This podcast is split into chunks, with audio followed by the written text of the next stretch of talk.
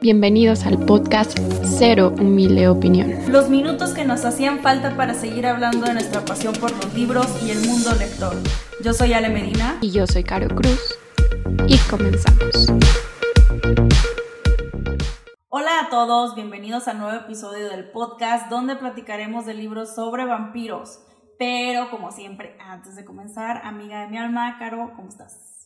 Hola Ale, estoy muy bien. Primero emocionada porque oficialmente ya estamos en el Spooky Book Challenge, ya hemos estado viendo su contenido. Anímense a participar, todavía están a muy buen tiempo. Tenemos varias actividades, chequenlas en nuestra cuenta y también emocionadas por hablarles de este tema que creo que las dos vamos a disfrutar bastante.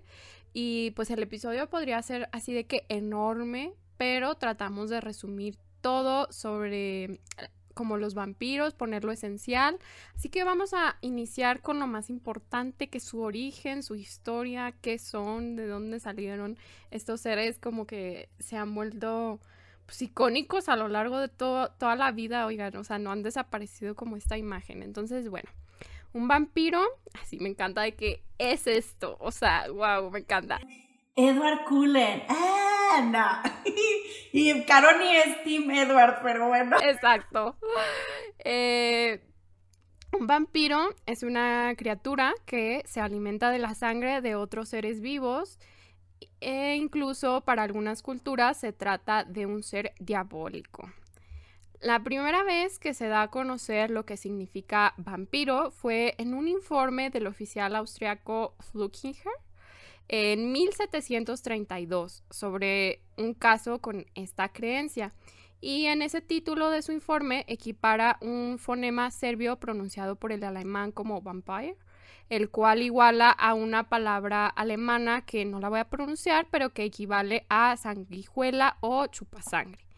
Eh, es entonces que con la definición de Calmet en 1746 se empiezan a diferenciar los vampiros de monstruos de la fantasía. O sea, como que se fue complementando todo hasta que ya tuvieron una definición y dijeron, bueno, esto es diferente a todos los demás espíritus malignos que hayamos visto antes.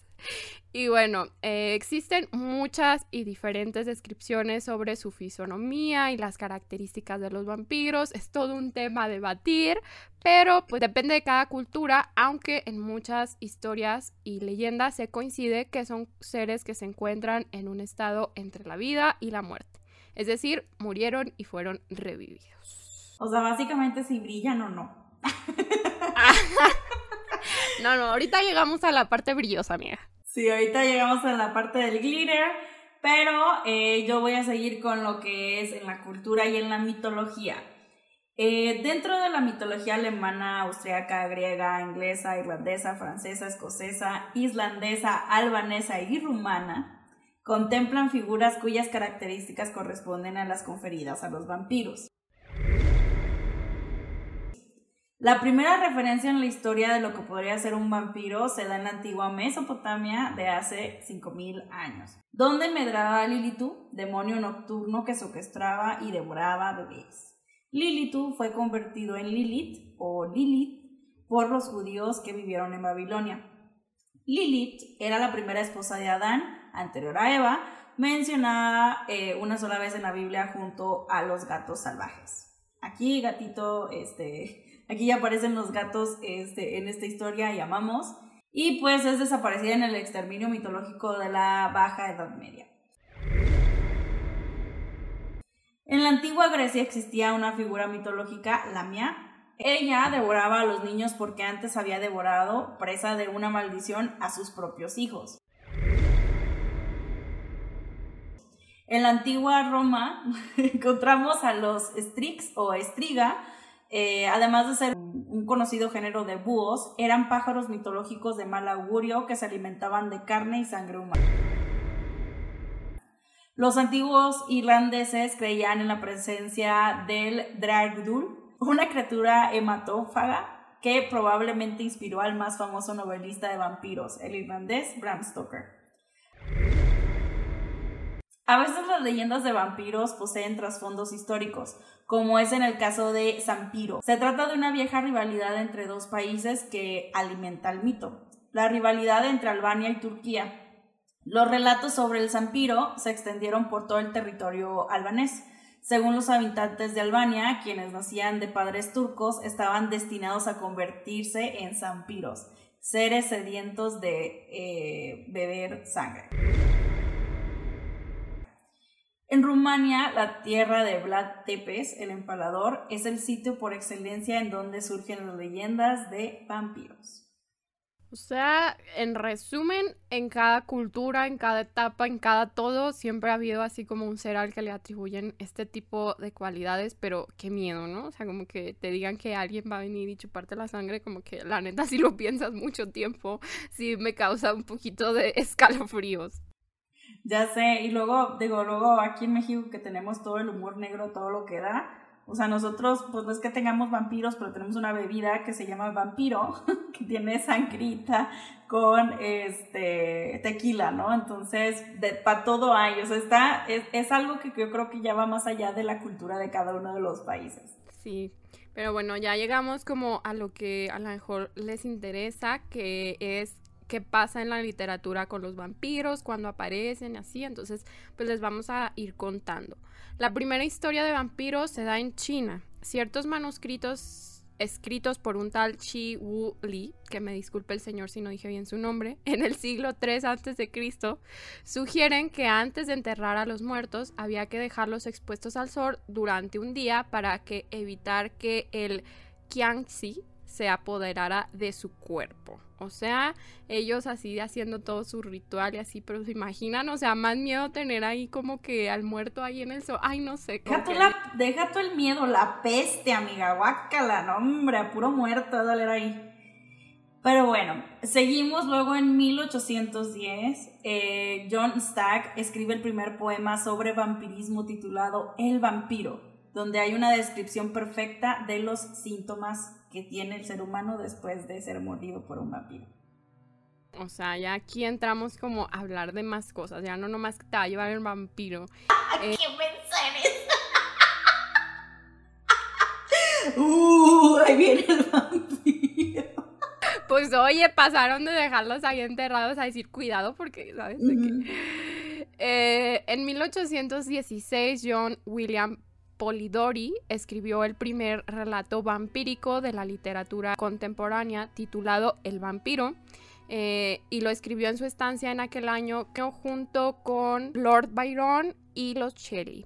En ese tiempo, Mary Shelley escribió Frankenstein y después, eh, pues aquí se escribió, o sea, aquí me encanta de que alguien escribiendo sobre monstruos y acá escribiendo sobre vampiros. Y bueno, el relato, aunque se escribió en 1816, el relato se terminó publicando en 1819, así que se considera que Polidori es el creador del género del vampiro romántico. En 1857, Charles Baudelaire publica Flores del Mal que incluye el poema La Metamorfosis del Vampiro, que lo busqué y oh my god, está muy bueno. Este sí, eh, véanlo por ahí. Está súper, súper interesada. Yo no, no he leído más de Charles Baudelaire, pero dije, hmm, buscando aquí este, esta información la puso Caro y yo, yo tengo que saber esto. Y sí lo busqué yo, oh, y sí, está muy bueno. Sí, y pues ya de ahí nos pasamos a algo que seguramente van a conocer porque en 1897 fue que Bram Stoker publica Drácula, que es la historia como más famosa en la literatura de los vampiros y que pues se considera inspiró toda la producción posterior sobre el tema, tanto visual, cinematográfica, como en la literatura. O sea, como que a partir de ahí dijeron, wow, este señor supo vendernos a los vampiros, vamos a explotar el tema y pues si se fijan es algo que ha seguido hasta la fecha no me acuerdo quién, digo, perdí como la referencia y quería mencionarlo.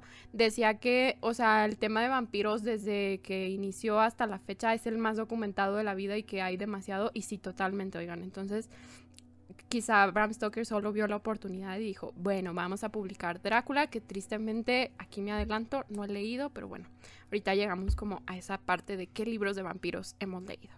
Sí, pasamos a 1927 con Horacio Quiroga, uno de los cuentistas más grandes de la literatura hispanoamericana, que publicó también eh, un relato que se llama El vampiro. ellos bien, eh, me encanta que... No, es que sí, aquí la, la, la, creatividad se queda dentro del texto, no en el título, amigos. Entonces, sí, muchos vampiros aquí, un poco confundidos, pero bueno, ya saben que pueden buscar mejor por el escritor y es yo creo que más fácil. Y, ahora sí llegamos como a otro... A icónico libro de vampiros eh, que se publicó en 1975 por Stephen King, que se llama Salem Slot. Eh, la traducen como La hora del vampiro, no entiendo por qué, o sea, no lo he leído, pero digo, bueno. O como El misterio de Salem Slot, y es un relato vampírico que pues dos años después llevaron a la televisión y ahí es donde dejaríamos como la línea cronológica, podríamos seguirle, pero creo que le podemos seguir justo en los libros que hemos leído eh, que involucran a estos personajes. Eh, pero antes, o sea, vamos a estarles mencionando como los libros y su sinopsis por si ustedes no los han leído y ya les contaremos si nosotros sí.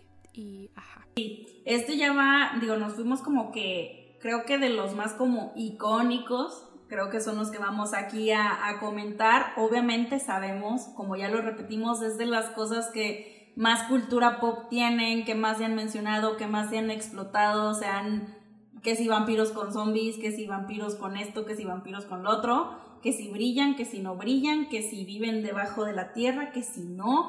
Entonces, este, aquí vamos a hablar de, eh, de, los más icónicos a nuestro punto de vista y ya nos dejarán ustedes sus vampiros icónicos en los comentarios, ¿verdad? Pero bueno, como podemos ver, los vampiros han sido personaje principal en muchos libros. Aquí pues les vamos a hablar de algunos. Yo voy a empezar con Drácula de Bram Stoker. Es el clásico sobre vampiros por excelencia, a mi punto de vista es pues sí, lo que marcó la pauta. Eh, Drácula es una novela de fantasía gótica escrita por Bram Stoker en 1897.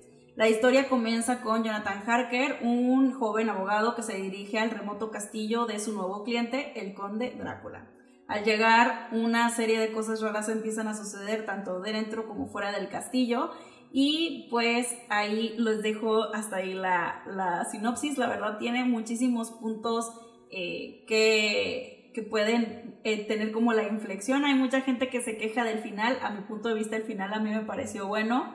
Es una novela epistolar, entonces eh, también eso es como que muy interesante de, ver cómo se va contando. Tiene uno de los personajes femeninos que más me gustan de la literatura, que es Nina este, Harker. Entonces, pues sí, de hecho también algo que comentábamos, bueno, pues Drácula, Drácula en sí, o sea, la obra de Drácula, es una de las obras literarias con mayores adaptaciones al cine y al teatro. Entonces, creo que no hay, creo que sí es el top 1. No, no he checado ese, eh, ese fact así bien, pero estoy casi segura que en una investigación que hicimos antes, eh, Drácula es una de las, eh, de las obras que tiene más adaptaciones tanto al cine como también para el teatro. Entonces, pues sí es lo que les digo, es como que el partiaguas, es el epicentro de todo. Es el origen de todo, pero yo no lo he leído. Qué triste, qué pena. Pero espero poder hacerlo pronto. No creo leerlo este año, pero todo puede pasar, oigan. Uno dice las cosas, pero luego el gusto lector en ese momento dispone otra cosa. Yo les voy a platicar de Crepúsculo por Stephanie Meyer, que claramente tenía que estar aquí. Eh, Stephanie Meyer inició una de las series más importantes de la literatura juvenil eh, de las últimas décadas, lo publicó en 2005 y vendió millones de ejemplares en todo el mundo, siendo adaptada este, al cine en una millonaria saga de películas. Y pues de qué va, si, si no, nunca vieron las películas, si nunca leyeron los libros, aquí les contamos de qué va, aquí, aquí van a conocerlo. Eh, Empieza todo cuando Isabella Swan se muda a Forks y su vida da un giro inesperado porque conoce a Edward Cullen y a su familia. Eh, es una historia de romance sobrenatural porque además de tener al vampiro existe un triángulo amoroso con un hombre lobo. Aquí, aunque el tema sea de vampiros, tengo que decir hashtag Team Jacob porque se tenía que decir. Y por si no lo sabían, pues es el primer, literal, el primer libro que yo de vampiros y fueron de los primeros libros que yo leí. Entonces... Eh, es justamente como bien polémico por el, eh, como el trabajo que hacen con el vampiro y con los vampiros en esta historia, específicamente en Edward. Pero fíjate que con el paso del tiempo yo he ido reflexionando en que, pues no inventes, o sea, es una, hasta donde sabemos, una criatura mitológica, o sea, no es como que puedan decir de que así era, ¿no? Es como todo este tema de las nuevas adaptaciones y así que luego dicen de que no, es que así no son y es de que, dude, están hablando de algo que esperemos no exista. Es como si decir, no, es que un fantasma porque, o sea, ¿sabes? Entonces, está bien que él brillara, porque justo que brillara y justo que se enamorara y justo que bla, bla, bla, hizo que como que trascendiera la historia y como que renovar todo el concepto le vino bien y pues a partir de ahí han hecho un chorro de historias. Entonces, está bien, oigan, vampiros que brillan aquí sí los aceptamos, aunque somos Team Jacob. Y es que, amigos, si ya tenemos una figura que es el conde de contar en Plaza Sésamo, o sea, tranquilos y brillan, o sea, tranquilos y brillan un chorro, relájense un chorro. Aparte también creo que le decían como que a Edward era como que el vampiro vegetariano porque comía de animales y no de humanos. Ay, relájense, o sea, relájense por favor, es solo una versión más, es cultura pop. Justo hasta hasta de que retelling o lo que quieran podría ser, o sea, nunca dijeron de que ah, estamos respetando la figura fiel, pero la gente defendió a los vampiros. Ay, pues larga vida a Drácula de Bram Stoker y larga vida a Crepúsculo de Stephanie Meyer. ¿Por qué no? Y larga vida también a la próxima mención que voy a hacer, que es Mundo Umbrío. Mundo Umbrío de Jaime Alfonso Sandoval, que, este, pues, ¿de qué va? Para todos los que me reclaman que nunca digo de qué va, pues aquí les va la sinopsis. Es después de una serie de eventos extraños y terribles, el padre de Lina Posada le revela que él no es humano y que proviene de una civilización alterna y oculta de la infratierra llamada Mundumbrío. Lina deberá bajar a Mundumbrío para eh, buscar justicia y en su travesía encontrará grandes amigos, enemigos malvadísimos, malos, malos, malos este, muchos misterios y el amor, claro que sí, claro que sí, tiene que encontrar el amor. Jaime Alfonso Sandoval es uno de los escritores mexicanos de fantasía más importantes en México. Eh, Mundo Umbrío ha sido reeditado por el Seño Montena después de que fue publicado por Editorial SM a mediados de los años 2000. Y está por sacar eh, la última entrega de ahora la saga remasterizada en noviembre de 2022. Estoy muy emocionada. Jaime Alfonso va a presentar el último libro de Mundo Umbrío en la FIL de Guadalajara. Este, y no puedo esperar. O sea, ese libro va a llegar eh, perfecto para tener el mejor mes de diciembre de mi vida. Este, entonces, pues sí. Y aquí también vemos, vemos cómo la cultura tanto de los humanos como de los umbríos se ve afectada por las cuestiones eh, actuales, o sea, en la actualidad, ¿no? De aquí vemos cómo eh, en realidad no es que estén muertos, pero su corazón, por ejemplo, late a otra, a otra frecuencia, por lo tanto ellos duran más, duran más tiempo porque su corazón pues se cansa menos, ¿no? Este, también les hace daño el sol, pero no realmente, o sea, son eh, muchas cosas alrededor de lo mismo que les digo, pues es solamente una reinterpretación tomando un ser mitológico que pues viene desde China, muchachos, entonces de que relájense, ¿no? Pero sí léanlo, se los recomiendo muchísimo, ya que va a salir el 4, ya tienen ustedes la oportunidad de tener los cuatro libros y devorárselos este, a gusto y sin tener que esperar, porque esperar estos libros es horrible. Entonces, pues sí, ahí les dejo esta otra recomendación. Y sí, y sí, lean Mundo Umbrío, lean Mundo Umbrío, lean Mundo Umbrío. Oye, antes de pasarnos como al siguiente libro icónico de vampiros, justo creo que incluso hasta rompe como un esquema o así, porque en mi ignorancia no conocía otra historia de vampiros donde un vampiro fuera papá. O sea, como que como tal, bueno, sí, o sea, sí, porque ya me estoy acordando de uno, pero bueno, digamos que es como el protagonista de la historia. Entonces, siento que está padre como el concepto y así. Digo, o sea, porque me van a decir, ay, luego el papá de, de Edward y así, pero a lo que me refiero es de que pues nos está contando como la historia. Y es que aparte imagínense que de repente tu papá te salga con que, ah, soy tu papá vampiro. O sea, ay, no sé, como que ese enfoque específico siento que me gusta porque no, no se lo revela como alguien nuevo, sino como alguien que conocía de toda la vida, ¿no? Es que bueno, aquí tenemos también romance este, sobrenatural, porque la mamá de Lina es humana y el papá de Lina es un brío. Entonces, ¿qué es Lina? O sea, ¿qué es Lina? Bueno, descúbranlo, lean los libros. Es, tiene un montón, un montón de cosas, este, tanto de las películas del santo como, o sea, de Drácula en general, o sea, está muy, muy padre. Yo lo recomiendo enormemente y si son mexicanos, de verdad no se lo, no se lo pueden perder. Creo que el humor mexicano tan característico que tenemos se ve reflejado en cada uno de los personajes en diferentes, eh, pues sí, en diferentes tonalidades, pero todos lo tienen, entonces se los recomiendo muchísimo. También, por último, referencias al Quijote, referencias a mitología y referencias este, a lo que es Shakespeare, lo tiene. Benvolio, bueno, el, el papá de Elina se llama Benvolio y Benvolio sale en Romeo y Julieta, entonces por ahí chequenlo. Eh, yo llevo nada más el primero, pero también me atrevo como a recomendarlos porque ya quiero leer los demás, solo que también estoy esperando un poquito, pero súper sí, súper sí lo recomiendo. Eh, ahora sí, el siguiente libro que tenemos por acá, que también es eh, mexicano, El vampiro de la colonia Roma de Luis Zapata, donde Adonis García es el sobrenombre por el que se conoce a un homosexual que se dedica a la prostitución en la Ciudad de México. Narra su vida en una entrevista ficticia a un escritor que captura el enorme monólogo en cintas magnéticas desde sus primeros recuerdos hasta los 25 años que terminan las grabaciones. Y pues este libro es considerado como por algunos críticos ah, como la obra clásica dentro de la literatura homosexual en México. La obra se publicó en 1979 tras obtener el premio Juan Grijalvo de novela. Y aunque como tal aquí no tenemos la parte como mitológica y así, hace una como apropiación de y la palabra tiene como un significado y ahí vamos a entender todo. Eh, creo que hasta poco antes de haberlo leído como que entendí de que dije, ah, o sea, ya sé de qué me están hablando, de que no son vampiros como lo conocemos, pero lo quisimos incluir porque aparte es como un libro icónico, tiene el título y todo, entonces tenía que estar en la lista.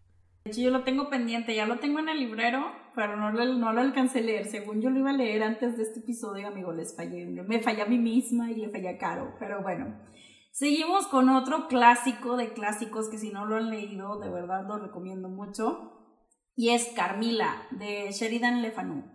Eh, aquí, eh, Laura, la protagonista, nos narra cómo su vida pasa de ser plácida y tranquila a desconcertante y espantosa cuando aparece Carmila, una joven hermosa y enigmática.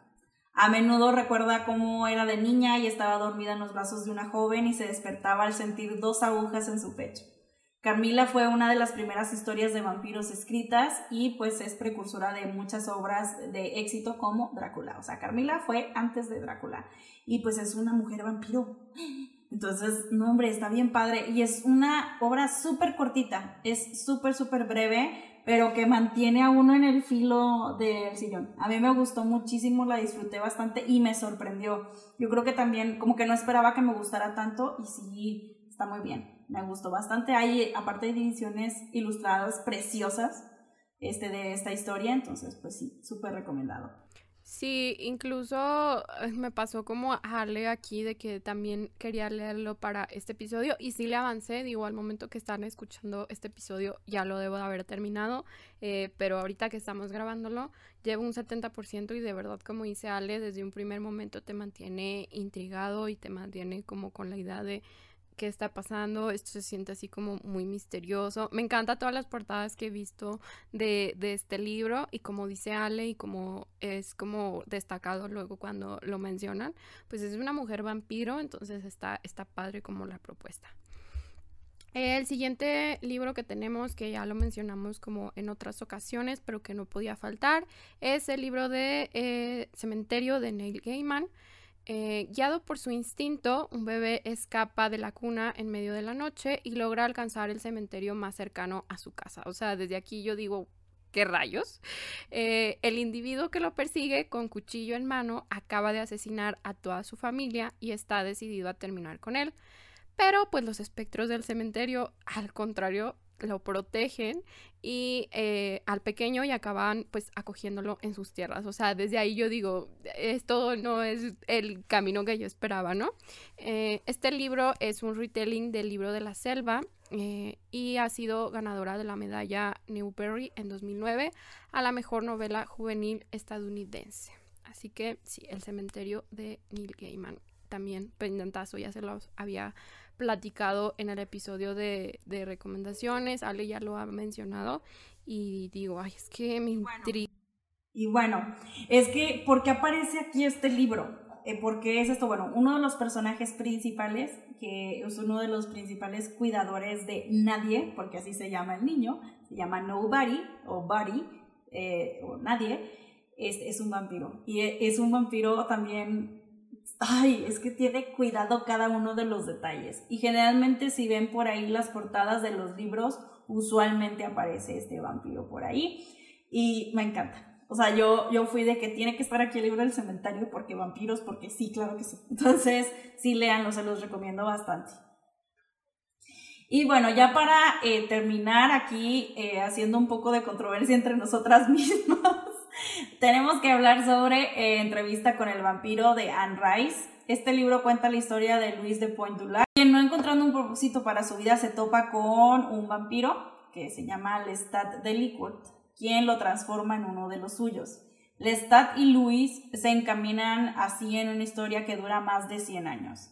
En 1994 se realizó una adaptación a película con el guion escrito por la misma Anne Rice y pues también hay rumores de que se planea hacer una nueva adaptación pronto. La verdad, esto es de los pocos libros que creo que me gustó, y ni siquiera porque me gustó mucho la peli, pero me gustó más la peli que el libro. El libro, la verdad, se me hizo la cosa más aburrida del universo. Este, un suplicio terminarlo. Este, digo, háganse cada quien de su, de su ser humilde opinión. Pero, este, sí, la verdad, ni siquiera creo que le daría una segunda oportunidad porque no lo batallé para terminarlo. La vida, la vida. Por dos a todo lo que dijo Ale, la verdad es que yo esperaba otra cosa completamente diferente cuando lo leí y me pareció la cosa más aburrida y dije, hay que ser tan aburrido, prefiero a Edward Cullen que brilla a este ser que me está diciendo que sufriría terriblemente y ay no sé, como que de verdad no, no pude con esta historia. Sé que es muy icónica en Rice y sus historias y todos los libros, pero mm, mm, yo, yo no pude y pues bueno, ni hablar. Eh, ¿Qué le hacemos? Con esto. Pues con esto vamos a terminar eh, el episodio de hoy. Dejen en los comentarios cuál es su libro eh, con vampiros o su vampiro favorito. Pero así, por favor, déjenlos por ahí. Eh, la verdad estaremos tomando nota porque pues nos gusta mucho este ser sobrenatural. Y otros seres sobrenaturales también, pero vampiros más que nada. Sí, este, justo ahorita que están bien populares los de Anhelo y todos estos que también han sido muy controversiales de que si le copiaron a Crepúsculo y que si no sé qué, me llaman la atención, entonces quiero que alguien que ya los haya leído me diga de si, si lee los caro o no los lean o lo que sea, y seguramente hay un montón más, he visto de, de que juvenil erótico, de que esto y que aquello, pero no me he acercado a ellos, así que qué mejor que alguien te lo recomiende directamente. Eh, recuerden seguirnos en nuestras redes sociales, nos encuentran como Cero de Opinión en Instagram y en TikTok y nos escuchamos a la próxima. Adiós. Bye.